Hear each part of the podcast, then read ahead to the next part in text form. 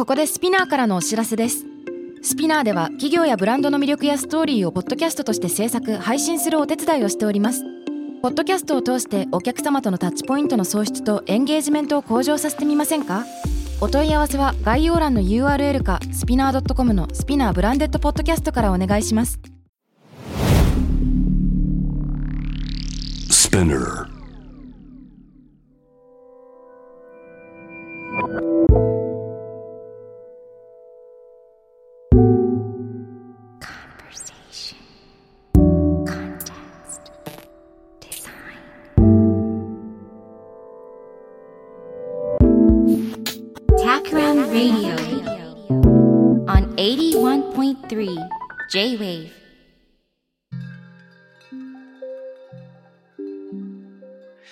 渡辺幸太郎がナビゲートしている J-Wave Takram Radio 今回のゲストは先週に続いて建築思想家の竹村大樹さんです今週もよろしくお願いします今週もよろしくお願いします。いやいやこのね地球第三の森という、えーこの出版社は何と読むんですか？詩集選書？えっ、と、静選書ですね。あ詩図選書はい。紫の中洲の巣ですねはい。の、えっ、と、選、あの、選ぶ書と書いて、地図選書から出ている地球第三の森ですね。この森林、そしてサンゴ礁のように生物をたくさん抱えることができるような第三の森に都市がなり得るんじゃないかっていうね。これ今までの人間の、まあ、都市観とか自然観っていうのをちょっとアップデートするような、えー、と議論がここにあるのかなと思ってます。で、この本、すごく面白いなと思って読んでて、先週もいろいろ話を聞いてたんだけど、面白いなと思うのは、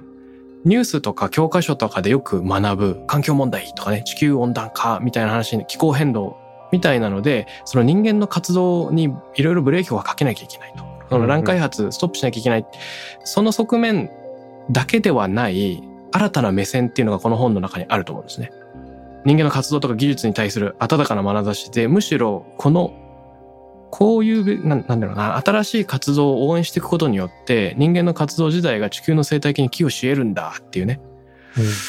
なるほどっていう感じなんですけど、これを理解するために、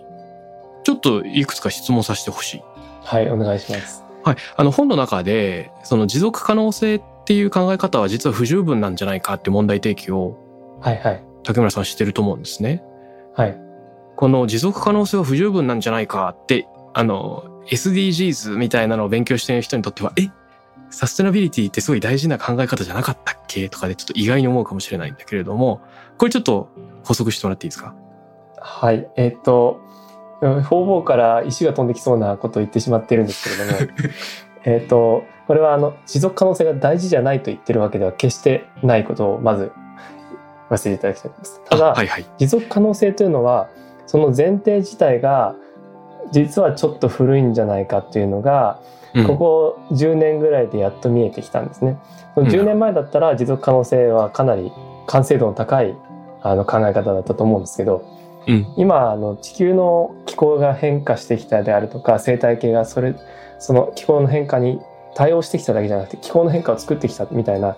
部分も含めてかなりダイナミックであるということが分かってきたっていう前、あの新しい前提のもとに立つと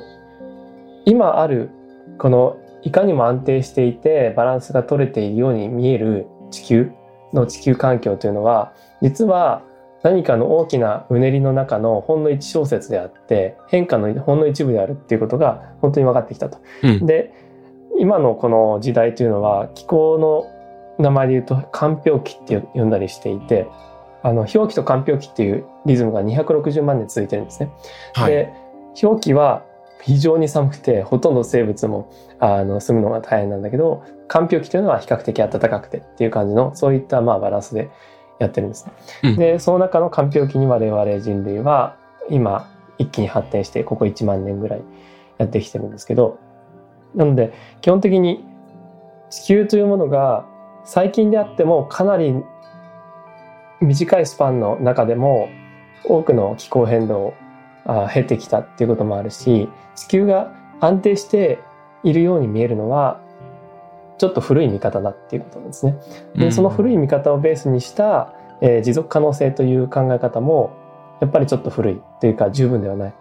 なるほど。という意味で、あの、より正確に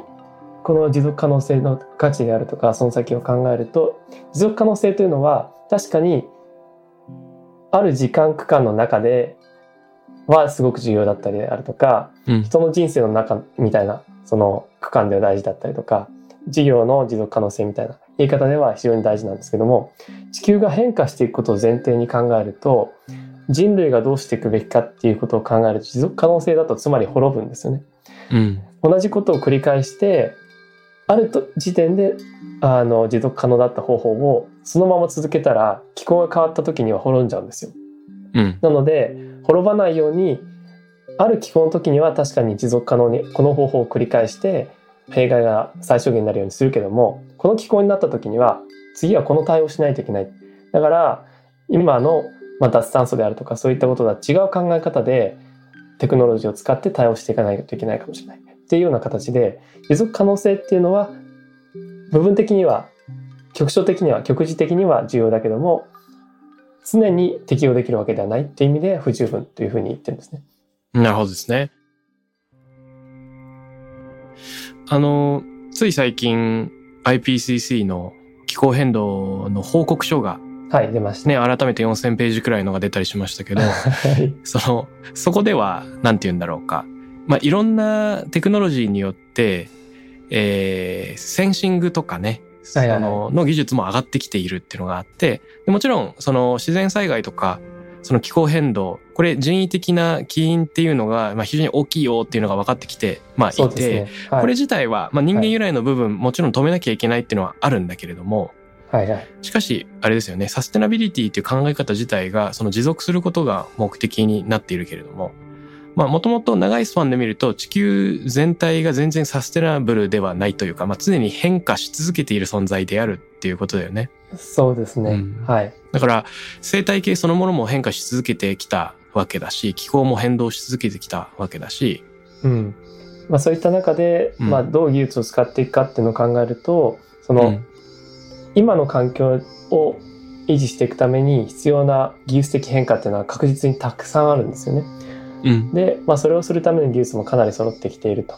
でも今気候がこう温暖化しつつある段階では脱炭素って大事なんですけどうん、例えば寒冷化する段階にもしなった場合に脱炭素してたらダメなんですよね。うん、うん。そういった形で技術の方向性も丸々変えていかないといけないって場面があり得るということで地球上で生きていくには持続可能性は不十分という形ですね。うんなるほどですね。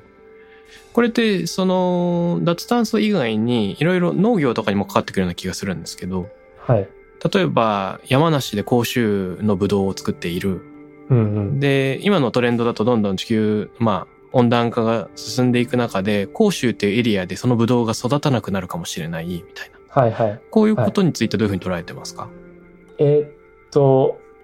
もちろんあの地元のそのまさに作ってある生産者の方々にとってただのそれはただの天災といいますか災害なのでうん。肯定的に捉えることは難しいんですけれどもただ、えっと、そこに対して対応できるのが逆に技術という面がありますよね。あのその講習で育て続けるっていう意味では例えばあのグラスハウスのような形で保温性であるとか逆にその熱を逃がす技術を使ってそこを維持するそういったなりわいを維持するっていうことはできますしうん。それは逆に技術がなければ本当に気候変動に従っていくしかない。で気候変動から、えーによって生まれてくる被害、えー、と最悪を受け取っていくしかない。うん。その身に直接受け取っていくしかないところをもちろん技術によって地球温暖化って今回は起こってしまってるけども次回はそうじゃないかもしれないしいろいろな場面において技術があることによってこれから何とかなることがたくさんあるわけですね。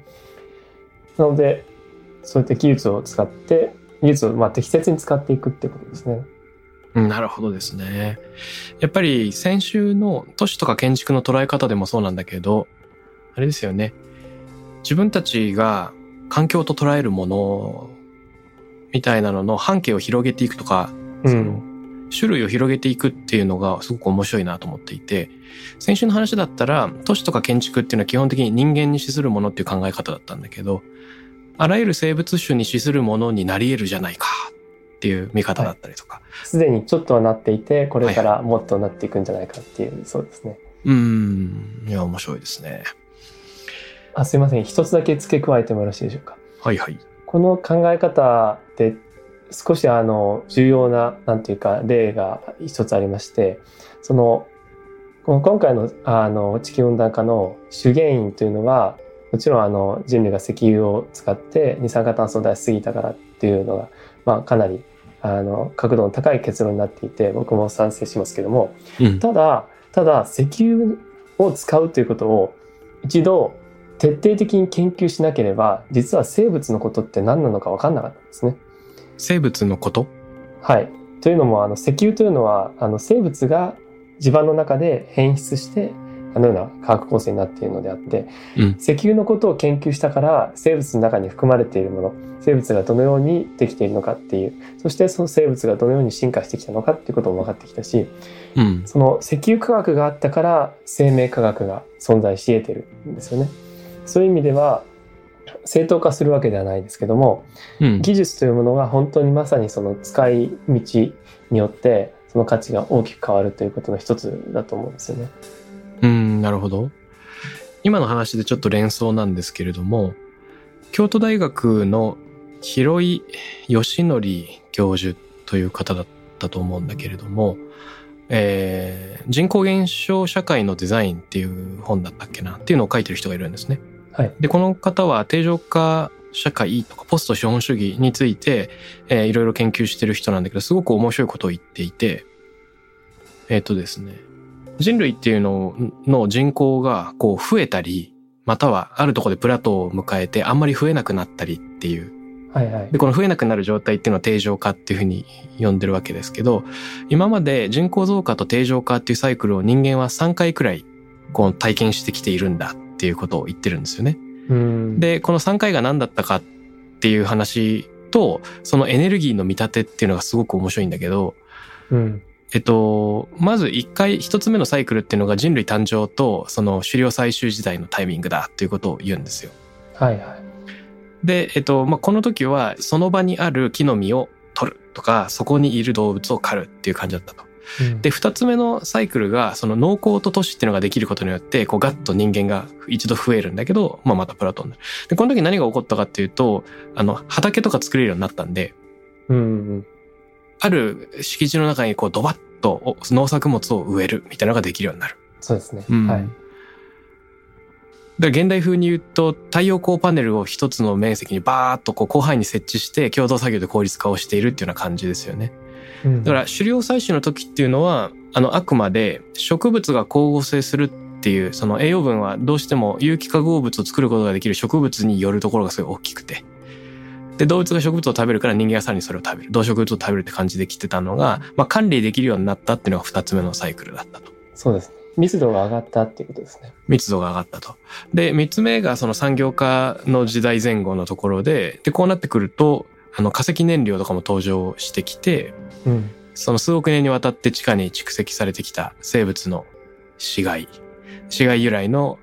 石炭だとか石油だとかっていうのを燃やすことでエネルギーが得られるようになってきたっていうことで、うん、うんまあ、この数億年分の蓄積を今数百年でこう燃やし尽くそうっていうようなサイクルの中にいると。はい。で、あの、広井先生が言ってることですごく面白いなっていうのが、この3回のサイクルの中で、うんうん人間がいかに自然を収奪するかって、そのエネルギーを得るかっていう意味での、その収奪の方法が変わってきたんだよっていうふうに言うんですよね。そうですね。エネルギーの利用形態が、世界への人口拡大とか、その成長成熟っていうサイクルのその根本にあるんじゃないかっていう話をしてる。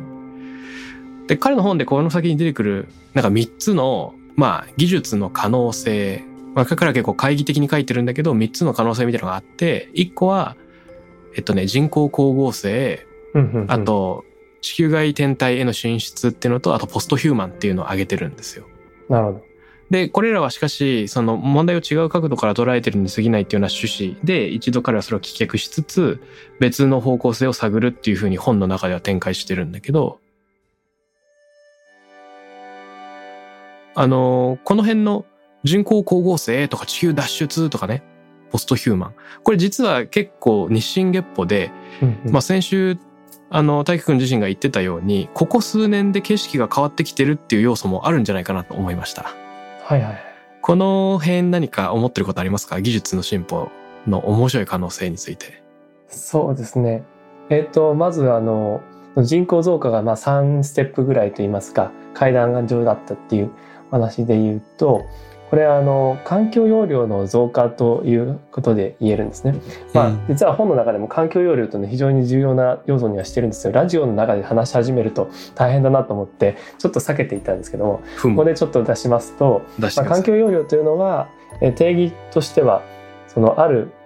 一定の面積の環境の中である特定の種が何匹または何人何個体住めるかっていうことの数値なんですね。うんうん、でそれで言うと例えば熱帯雨林に住んでいた状態というのは熱帯雨林というのは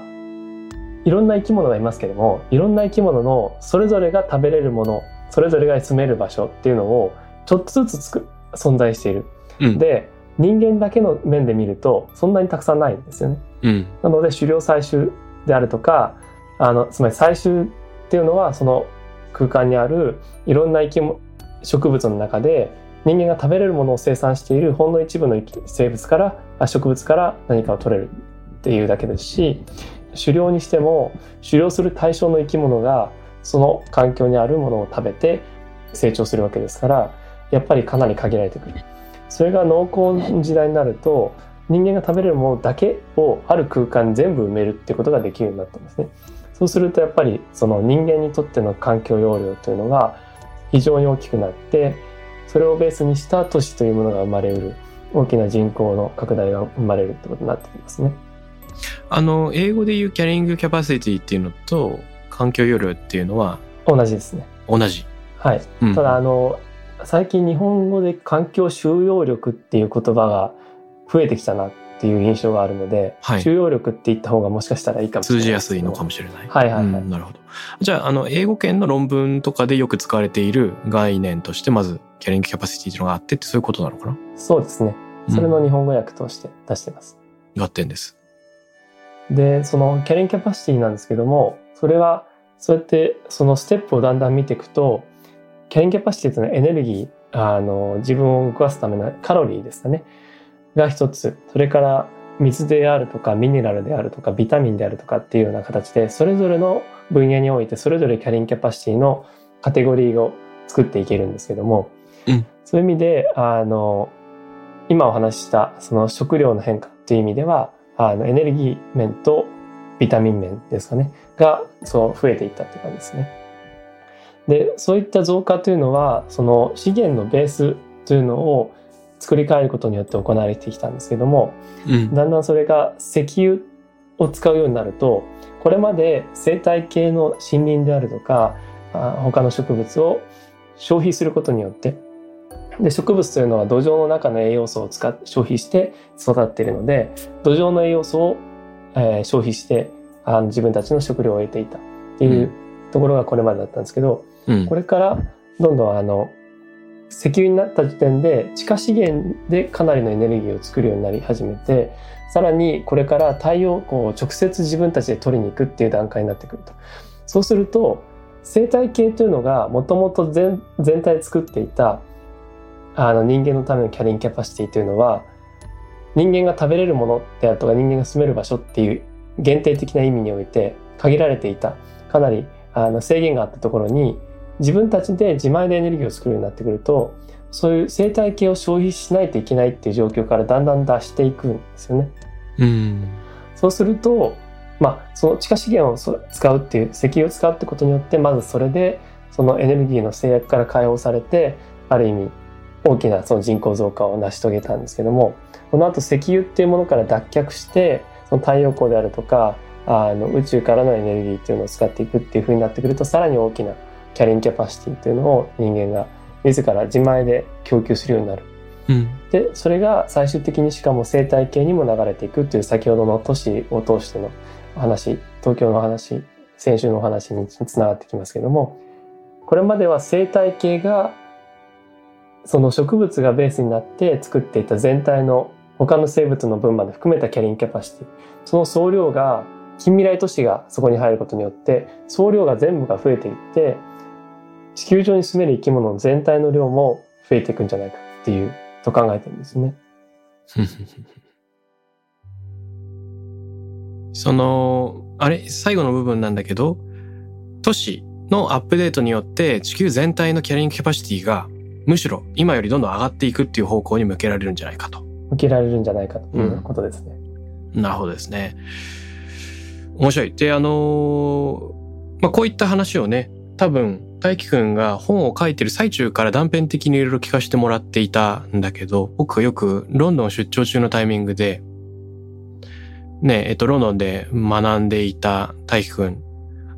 しばしば訪問し。はい、いや、こちらが、あの、伺わせていただいてたっていう感じですね。あの、いろいろお昼ご飯に誘っていただいて、刺激的なお話をさせていただいてました。ね、あの、僕もたくさん刺激をもらってきたわけですけど、中で、途中で僕がコンテクストデザインの本をね、あの、渡したりする中で、はい、実はコンテクストデザインとこの地球第三の森の考え方が、あの、誤読っていうキーワードで共振するんじゃないか、みたいなことを、またくんが提案してくれたタイミングがあったと思います。はい。この辺の話ができればと思ってんだけど、どうでしょうか？はい。ぜひぜひ。今、誤読かける大輝くんの本みたいなので、あの、なんとなく妄想するのはね、はい、やっぱり、あの、あらゆる生物は環境を、まあ、逆境みたいに思える環境を誤読しながら、えっと、進化してきたっていう意味では、まあ、なんか、生命の営み全体が誤読なのかな、みたいな気もするよね。はいはい、例えば、その、太古の昔みたいな話で言うと、その28億年くらい前のシアノバクテリアのタイミングから、まあ、光合成というイノベーションを起こしてるわけだと思うんですけど、光エネルギーから二酸化炭素とか炭水化物を、あ、二酸化炭素から炭水化物を作る。で、それの過程によってその酸素を出す。で、それまで二酸化炭素で生きてきた生物にとっては酸素出されちゃうのはちょっと毒ガスを排出されるような感じで、テロ行為でなわけですよね。テロ行為で済めばよかったんですけど、うん、全球の大気汚染につながって気候変動もしましたし、うん、そうだよね。まああの大変なあの大量絶滅を してしまったという。だから酸素によってあらゆる生物が絶滅に追いやられでもその毒ガスも呼吸しちゃおうっていう、うん、まあ突然変異というかねその環境を誤読した、まあ、奇特な生物が生き残ってきたというような。そうなんですね、はいはいだから、なんていうか、もちろん今の気候変動を肯定するわけじゃないんだけれども、ただ全人類の活動を否定する必要もないというか、えー、人間とその自然みたいなのを分けてしまわずに、一個のシステムを構成する一員として、その場で生物がどう変わっていくのか、人間がどう変わっていくのかっていうふうに、まあ視点をちょっとズームアウトした方が面白そうだっていうのは、なんか一個ありそうですよね。そうですね。えっと、もちろんあの現代の環境において人間と他の生き物が同時にちゃんと生きていくにはっていうことを考えるのが普通と言いますか僕もそれを考えたいと思ってるのであのこれまでの生物による気候変動であるとか大量絶滅を肯定するというのは現代の私たちからするとありえない考え方ではあるんですけど、うん、ただそういったことを前提にするとちょっと今までと違ったことが見えてくるし、うん、人間の営みというものに関する可能性というのもちょっと幅広く見えてくるんじゃないかなっていうことがありますよね。で誤読で言いますとそうまさにその呼吸することによってあの酸素という猛毒を猛毒ではなくてエネルギー源として誤読する。それを可能にしうるような、まあ、細胞の中の技術といいますか、うん、をもう身につけた生物がある時ポッと突然変異によって現れて。でしかもそれがその生物だけで終わらずにその生物を他のより大きな生物が取り込んでこれなんていうか生物界の M&A と僕は呼んでるんですけど、はい、あの買収するみたいな感じでそのまま飲み込んで、うん、酸素で呼吸してエネルギーを得るっていうことのあの利益を得ながら逆にそのまあ今ではミトコンドリアと呼ばれているその酸素でエネルギーを生むっていう元細菌にはそのより大きな飲み込んだ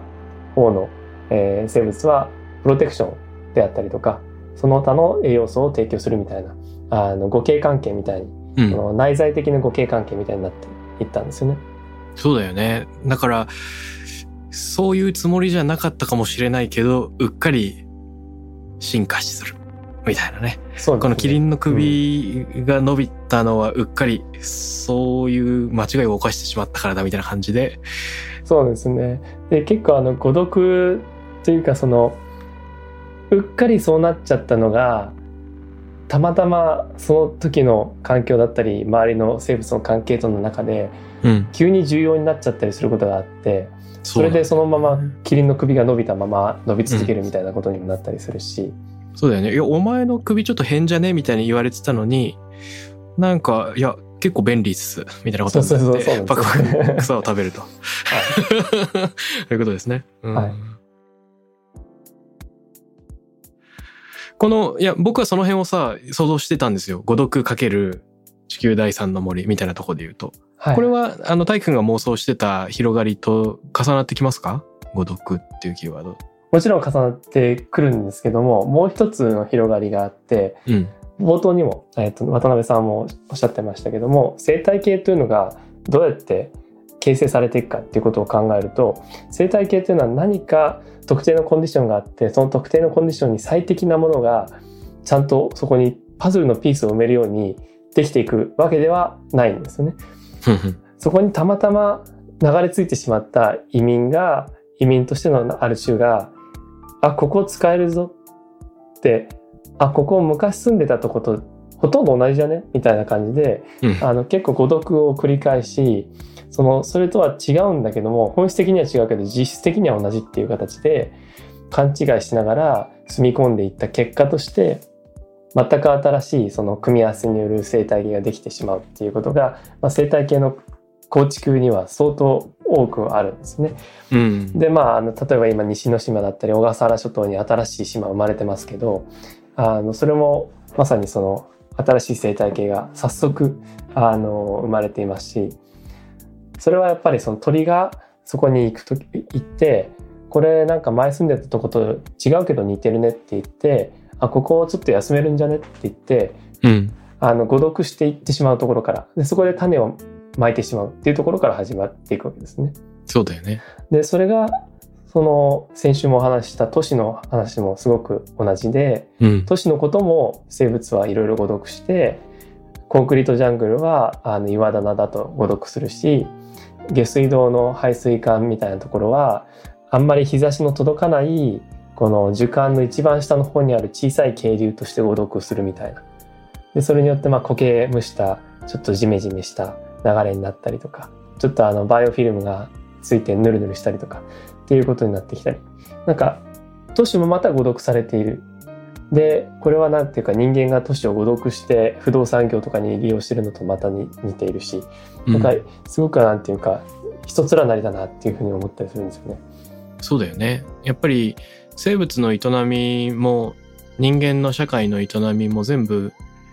もたらした結果っていうのは、まあ当初の意図と全然違った方向に進んでいくよね。世界はうん予測不可能なカオスで、こうなっちゃった。でもその状況っていうのを、の上で、まあいろんな人の営みがさらに重なっていくっていう意味では、こう予測不可能な枝分かれの先にさらにまた枝分かれがあってっていう風になっていくんだけど、うん後から見返してみると、どうもなんか必然的なストーリーがあるかのような面白い、まあ、筋が、そうですね歴史物語って大体そういう面白さがありますよね。そうだよね。あの、小説に書いたら、あまりに強引な展開で、展開に難あり。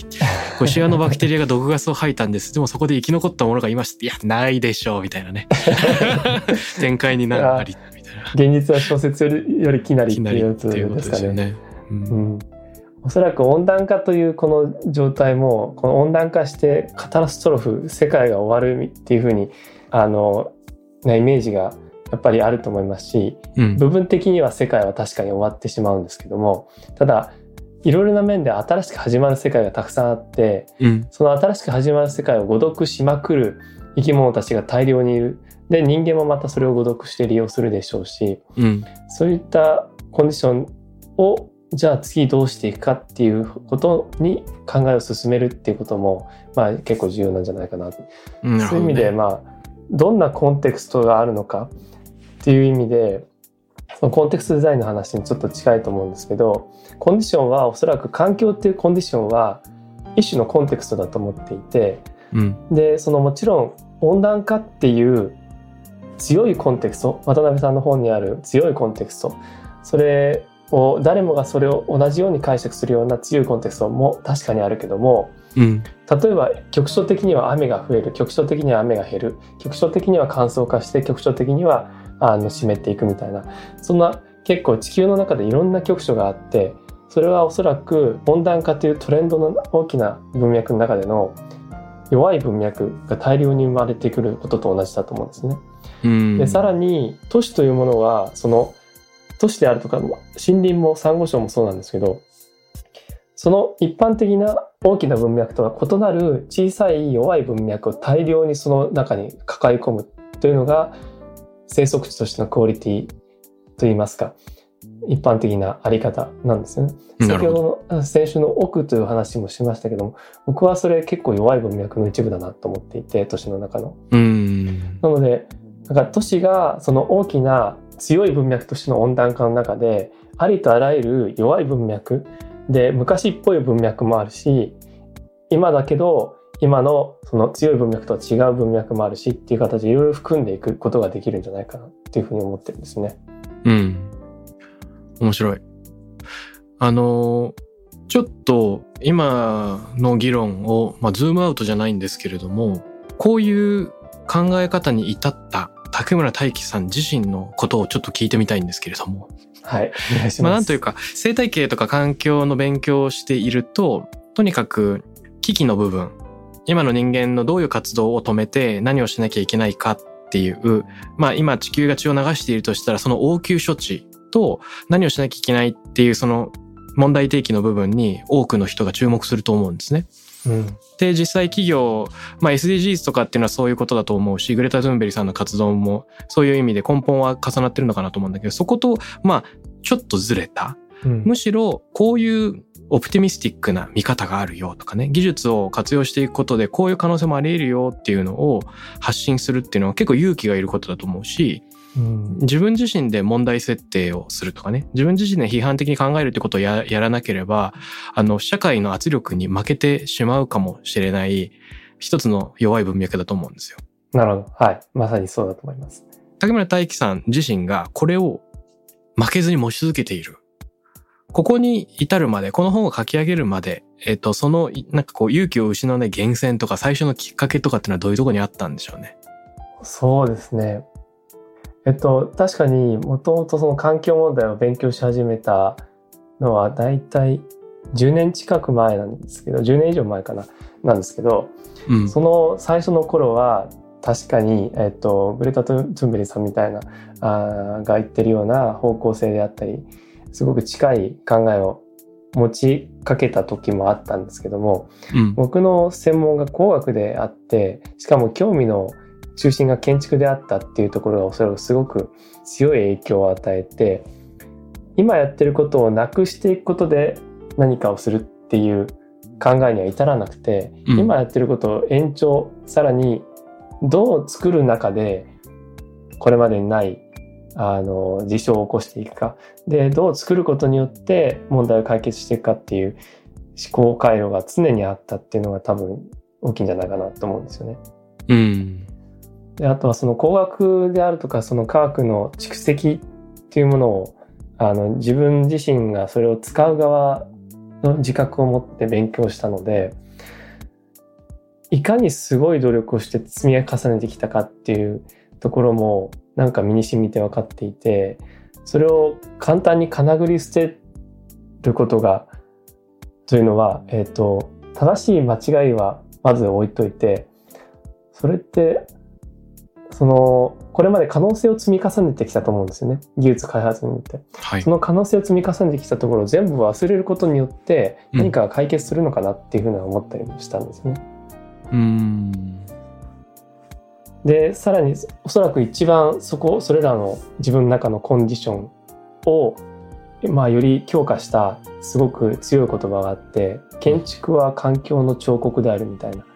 言葉に出会ったんですね。これうん。出会ったと思っていたら両親に聞いてみたところそれなんか両親にその言葉を聞いてそれで自分にとって大事な言葉になったと認識していたら実はそうじゃなかったっていううん。なんか何かの言葉詩人の言葉を聞いてそれを何て言うか頭の中でうろ覚えと誤読が組み合わさって最終的に建築は環境あ環境の彫刻であるっていう自分の考え方になんか昇華されてたんですけどうんそういう考え方がベースにあるとあじゃあ建築作ることによって環境を調律したりとかあの何か解決していくことができるんじゃないかなっていうような考えになったんだと思うんですよね。なるほどね。その、ここでいう彫刻っていうのは、今あるものを削り取っていくっていうニュアンスではなく、なんか全く新しいものに、その作品的価値があるものに作り変えていくっていうことなのかね。そう。建築にようんって環境そのものがアップデートされていくというか、新しい価値を持つとかそういうことなのかな？えっ、と、減っていく方じゃなくて、新しい形がその中に形であるとか、新しいコンディションが、もともとの環境の中に包含される形で生まれるっていう考え方なんですよね。うん。あの、いろんなリサーチをしていて、例えば本を読んだり論文を読んだりっていうのがあると思うんですけど、その他に刺激を受けているソースっていうのはどんなのがあるんですか、そうですね。うん。あの、例えば SF とかに結構親しんでるような印象があるんだけど、その辺はどうなんだろはい、まさに、はい、非常に親しんでますね。えっと、非常に、と言いますか、いくつかの作品にかなり深くあの影響を受けている。というのがあって、例えば広角機動隊はすごく大きかったし、広角機動隊のスピンオフの、あの、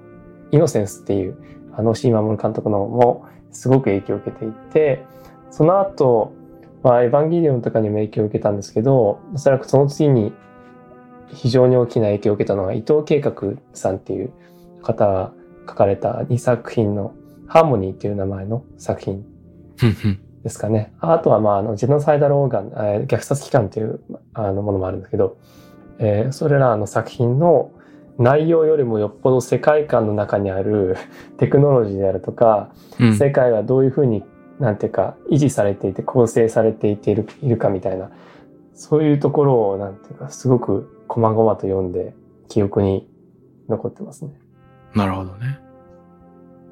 僕ちょっと、この今挙げてくれた中だと、エヴァンゲリオンしか、その、しっかり見てるのがないんだけど、はいはいエヴァンゲリオンだとどういうことなんだろうな。その箱根の街、まあ、東京が半分水に埋まっていて、箱根も半分水に浸かってる部分があったり、うんうんえーその都市の中にこう、自然がぐーっとこう食い込んできてるようなところをうっすら想像するんだけど、半分倒れた信号機とか、うん、どういうシーンと何を読み込んだんですかその辺の世界観から。そうですねあのなんていうかえあのエンジニアリングの暴力なんですけどあの、うんエヴァンゲリオンの世界観にあるものというのはなるほど。えテクノロジーの暴力ただその暴力というのが暴力的に破壊するっていう意味での暴力とは限らないんですよね。うんなぜかというと彼らはそのあの世界を維持したいんですよね。でうんそのテクノロジーというのは箱根の都市自体を見るとあのもう地下何十キロからそのてっぺんまで全て人工化されてそのビルが上上下できるようにエレベーターになってるみたいな、そういう形で極めて人工的な部分がありつつも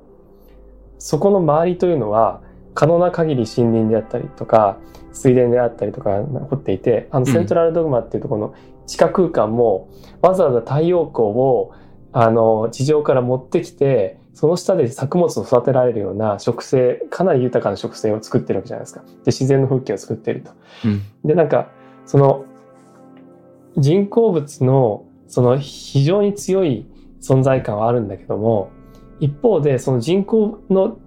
その暴力的な技術を使って暴力的なほどに自然を守っているっていうところも描かれてるんですよね。なるほど。それで例えばそのあのエヴァンゲリオンが出てくるシーンで山が一個ずれてうんエヴァンゲリオンが出てくるみたいなのあるんですよね。あーでもその山その上に乗ってる地盤とか森林はそのまままた戻っていくわけですよ。はいはいはいはいはい。そのなんていうか人工物のインフラ感っていうかもはいはいはいはい。う徹底的に自然界が自然界で荒れるような程度は残しつつ他全部人工みたいなそのなんていうか地球なのにもはやその宇宙空間にあるコロニーみたいなあり方がに描かれてるあの感じがうん。その執念みたいなのがすごい好きなんですよね。ああ、そこまでして何をしようとしてるんだっけ、人間は。あの状況を守ろうとしている？えっと、その、一応、すでにある程度結構汚染されて破壊されてしまってるけども、それを、まあ、リバースしようとしているし、うんリバースするまでの間、できる限り、その生態系生物多様性が残るように頑張ってるし、例えば、あの、ちょっとネタバレになっちゃうかもしれないんですけど、最新作の、では、あの、ブンダーっていう戦艦が実は、種のあ、保存種ののためのね。そう保存のための箱舟でもあるんですよね。うん。でそのそれがなんていうか宇宙に飛び立っていくその地球上で起こるこれから起こるかもしれない災害から守るために宇宙に飛び立っていく時のあれのタンポポの綿のような美しいこのイオンエンジンで飛んでいくシーンとかああ、展開されていくよね。そうそう、あれとか見ててあの執念にもう感動しちゃうんですよ。うん。人間の執念？そうそうテクノロジー箱舟を作ったりとか、テクノロジーのもう最上のものを使って地球の豊かさに解雇しはいそ。れを維持しこう守りもう一回再現しようとするその執念になんていうかじんときてしまうっていうのがうんなるほど。その種類の感動が世の中にあるっていうことを今、今知りましたね。人間の執念。なるほど、そう言えるよね。あの、びっくりしたよね、最後。新エヴァンゲリオンで。あ、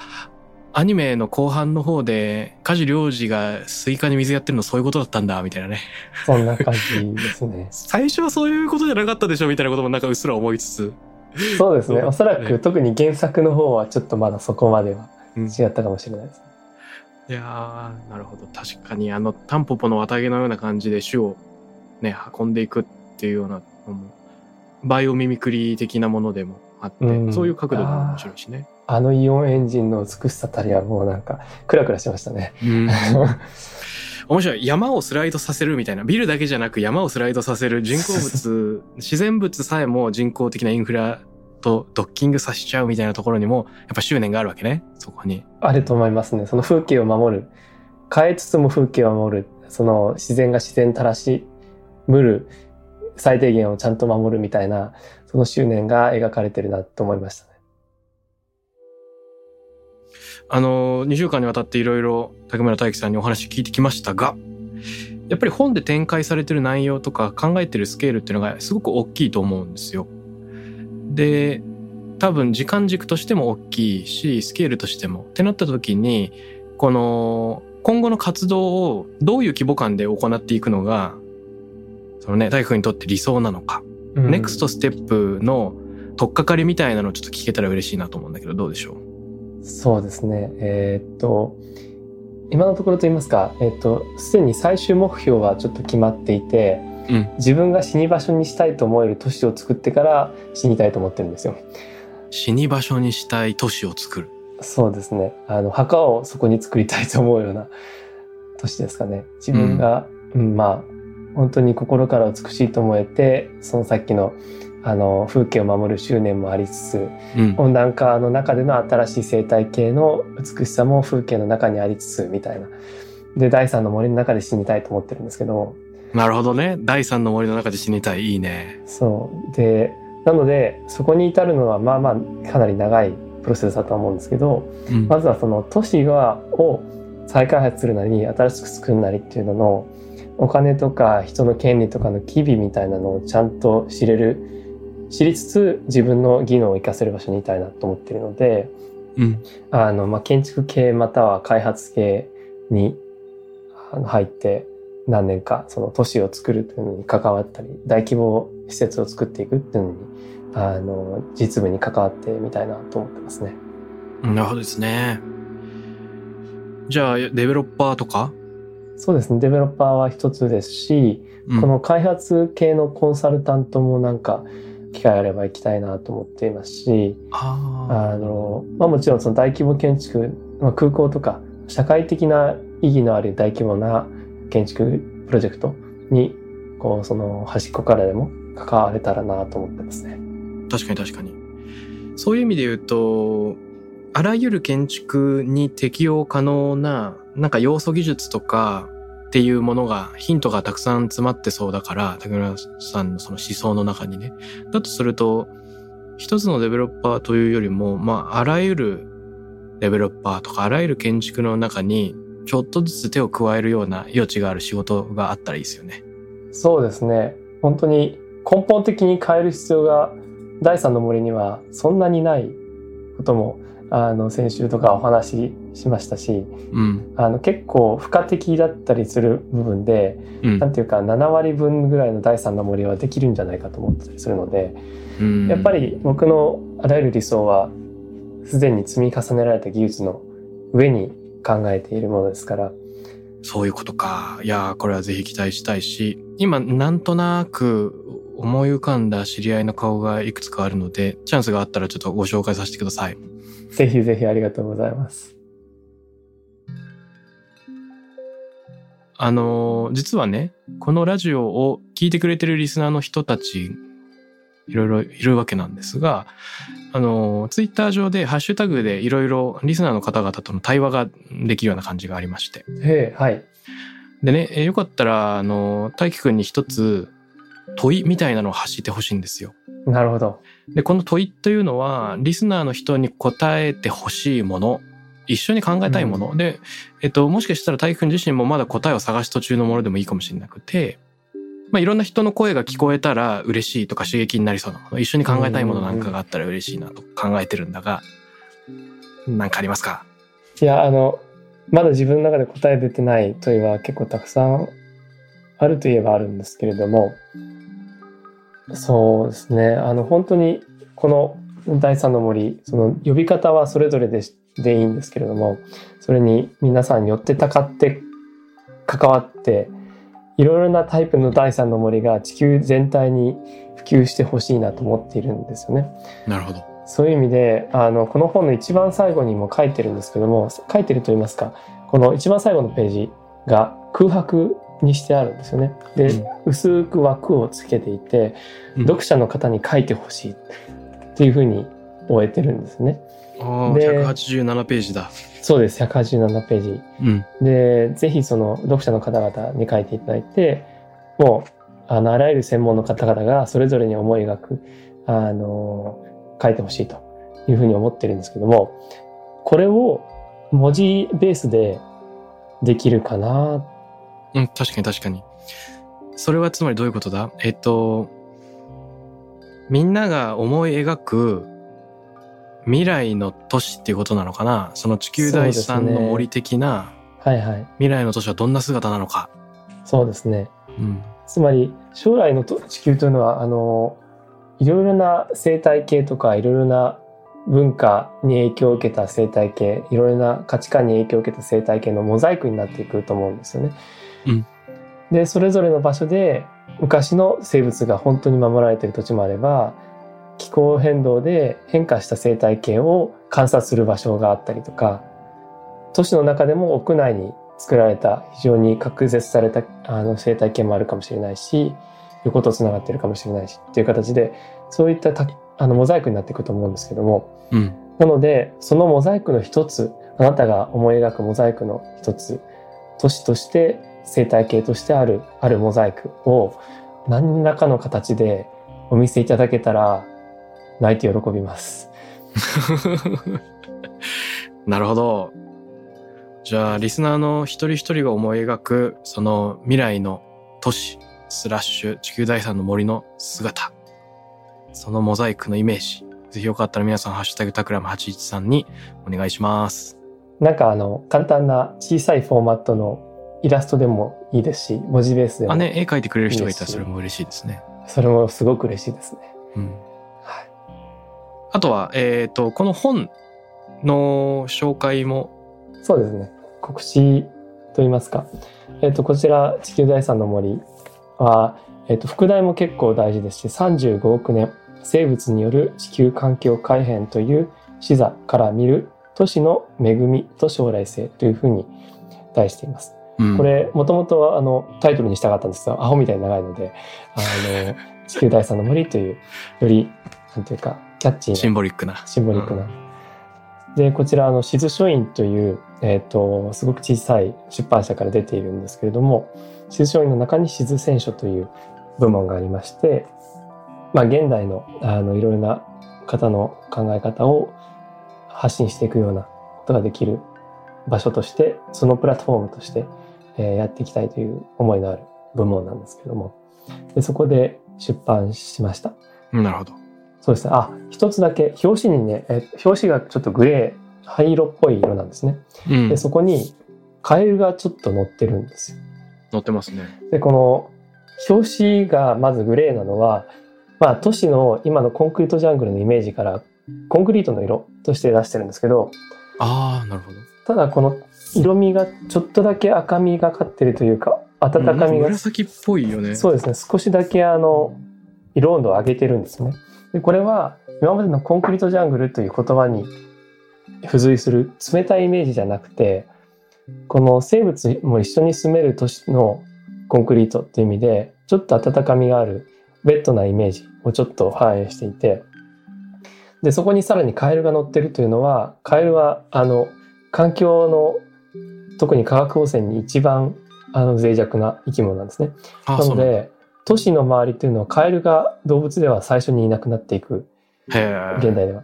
じゃあカエルが本当に健康に住めるたくさん住めるような都市というのはとても健全なんじゃないかというかあのその森林の生態系もちゃんと取り込んでいけるような都市なんじゃないかっていうふうに考えてカエルさえ生きていける未来の都市っていうようなニュアンスで作った表紙なんですね。ああなるほどですね。じゃあもしかしたらハッシュタグに寄せてもらうコメントもそういう解像度でもいいかもね。カエルが生きていけるような都市とか。そうですね確かに、うん、はい。面白い面白い。あれでした。つい先日我が家の周りで大雨の夜があったんですけど、ちょっと散歩しようと外を出たら、うん、あの、マンションの通路っていうかなんていうのガーって自動ドア開けて外に出たところ、はいはい、あの、植生と植生の間の通路のところに、あの、ガマガエルみたいなのが通りかかっていて、うわ、はいはい、カエル生きてる。そうなんですね。近所にカエル生きてる。はい。ただガマガエルは結構ね、耐性の強い方なんですけど、ガあの、アマガエルとかいろいろあの、小さいカエルも生きてきたらいいな、あ、小さいやつね。そうですよね。この表紙のカエルちっちゃいですね。そんなイメージです。承知しました。ということで2週間にわたって、えー、建築思想家の竹村大樹さんご一緒いただきました。どうもありがとうございます。どうもありがとうございました。タクラムレディオに関するメッセージや感想は、ツイッターから、ハッシュタグ、タクラム813をつけてつぶやいてください。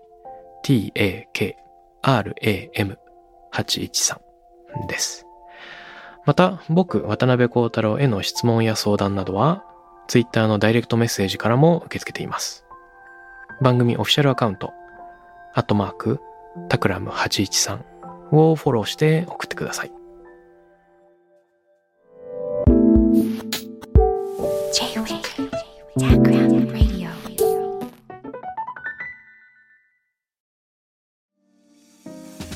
ここでスピナーからのお知らせです。